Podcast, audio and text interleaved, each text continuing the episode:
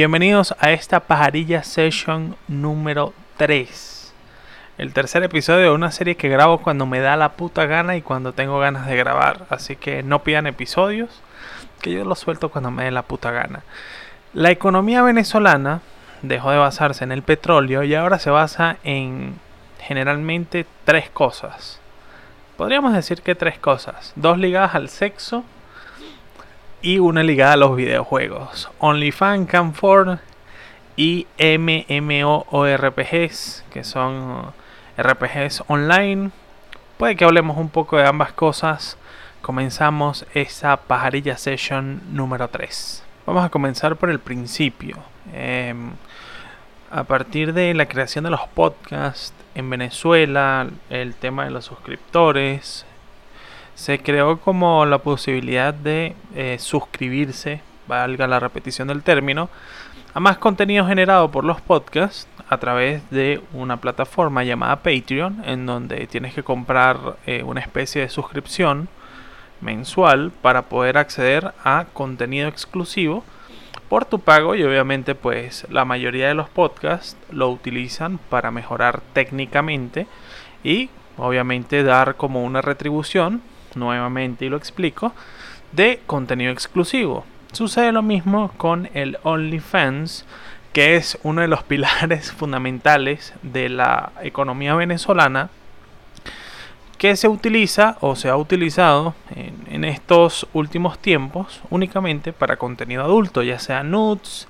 en videos de contenido de contenido explícito y todo esto pero resulta que la, plataforma de OnlyFans tiene o tenía una, un target similar al de Patreon, que es básicamente este, darle una retribución a los fanáticos que pagan por una suscripción mensual de contenido exclusivo. Obviamente, pues eh, la cuarentena y todo esto eh, generó que se creara más contenido adulto, porque las personas tienen más tiempo libre, tienen muchísimo más tiempo libre y pues obviamente eh, la gente le fascina consumir contenido adulto.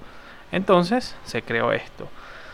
Otra de los pilares de la economía venezolana son los servicios de webcam, que es algo parecido al, Patreon eh, y al OnlyFans, solo que en este momento la retribución es Em, casi inmediata, es decir, tú pagas no por una suscripción, sino pagas tokens, pagas fichas y la modelo que está del otro lado del computador pues tiene que retribuirte. Hay agencias en Venezuela, fuera de Venezuela, donde, donde contratan a las actrices y bueno, estas se quedan con una pequeña parte de lo que puede ser la, la ganancia del canal como si de un canal de YouTube se tratase. Entonces es otro de los pilares fundamentales de la economía venezolana. Quizás em, realiza una entrevista escrita con una persona que está metida en este mundo de las webcams.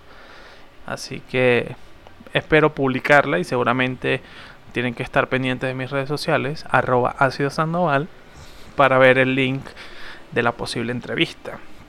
Otra de los pilares de la economía venezolana, creo que es el tercer pilar, en matemática aprendí que un plano por el que pasan tres puntos es más estable que uno que pasa por cuatro puntos. Es decir, siempre va a ser más estable una mesa o una silla que tenga tres patas y no cuatro. Entonces hablamos de OnlyFans o Patreon, que es servicio de suscripción, Canfor, que es servicios en vivo, y ahora hablaremos de los multiplayer online, roleplay gaming, MMO, RPG. Resulta que este tipo de juegos, estos MMO o RPG, un juego que tiene más siglas que el 6CPC, em, también es otro de los pilares, eh, hablando de manera online, más allá de los freelance y todo esto, de la economía venezolana en la actualidad. Y es que hay varios juegos en los que las personas eh, invierten su tiempo, invierten este, inclusive dinero para poder generar una retribución bastante aceptable teniendo en cuenta que la mayoría de estos juegos este, tienen servidores en Estados Unidos, tienen servidores en otros países de Latinoamérica y por ende pagan con una moneda que tenga muchísimo más valor que el bolívar. La mayoría de los, de los trabajadores se encuentran en Tibia, este, este juego que tiene, que tiene gráficos en 2D y que fue un boom hace muchísimo tiempo en los cibers, cuando existían los cibers. A ver, todavía existen, pero se utilizan menos, obviamente. Otro de estos es RuneScape en sus dos versiones, el Old School, que es un juego bastante viejo ya, que, funciona relativamente mal, pese a que el pese a que se genera bastante buen dinero. Otra versión nueva que es el RuneScape 7, en donde conseguir oro es muchísimo más sencillo. Este también el Lineage, es decir, hay una enorme cantidad de videojuegos inclusive de teléfono móvil como Clash of Clans, en donde puedes vender tu cuenta con el ayuntamiento en nivel 9 para generar dinero. Resulta que, bueno, sobre todo en estos videojuegos online, el truco es generar la mayor cantidad de oro posible, ya sea en la parte free to play del juego, es decir, donde es, em, donde es gratis eh, jugar Obviamente, si ustedes conocen de inglés ya saben lo que es free to play. Y hay otros métodos que se hacen en la parte de pay to play, que es con membresía, que se puede pagar con el mismo oro dentro del juego. Y se puede generar más dinero. En Tibia se generan, se, se generan, no sé, Genovia, se Genovia.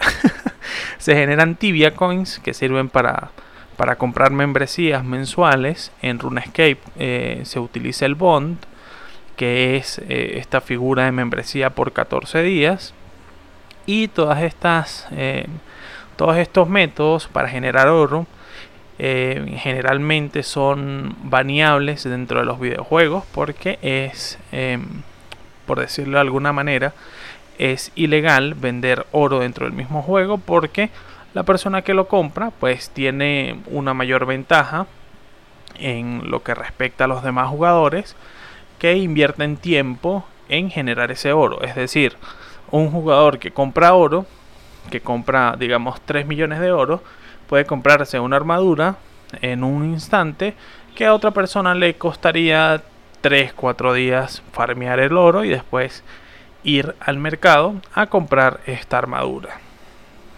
Otra de las cosas que sucede dentro de este videojuego es que hay muchos venezolanos. De hecho, la población venezolana de RuneScape y de Tibia es bastante alta.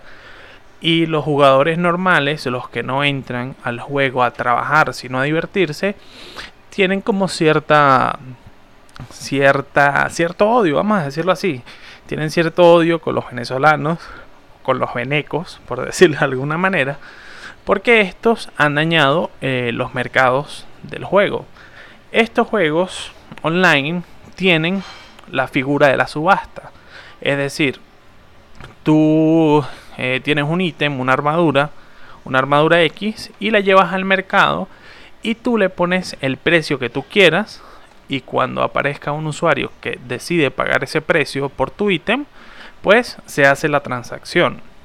Resulta que los venezolanos en todos estos videojuegos han bajado los precios de los ítems para venderlos más rápido y obviamente al ser unos juegos donde la subasta es de oferta y demanda como si fuese un mercado de valores, un mercado en la vida real, pues eh, los jugadores que acuden a divertirse en el juego, como lo dije hace algún momento, tienen que bajar también el precio de sus ítems y se va desvalorizando cada vez más los ítems que tienen todas estas personas. Entonces han dañado la economía de los juegos.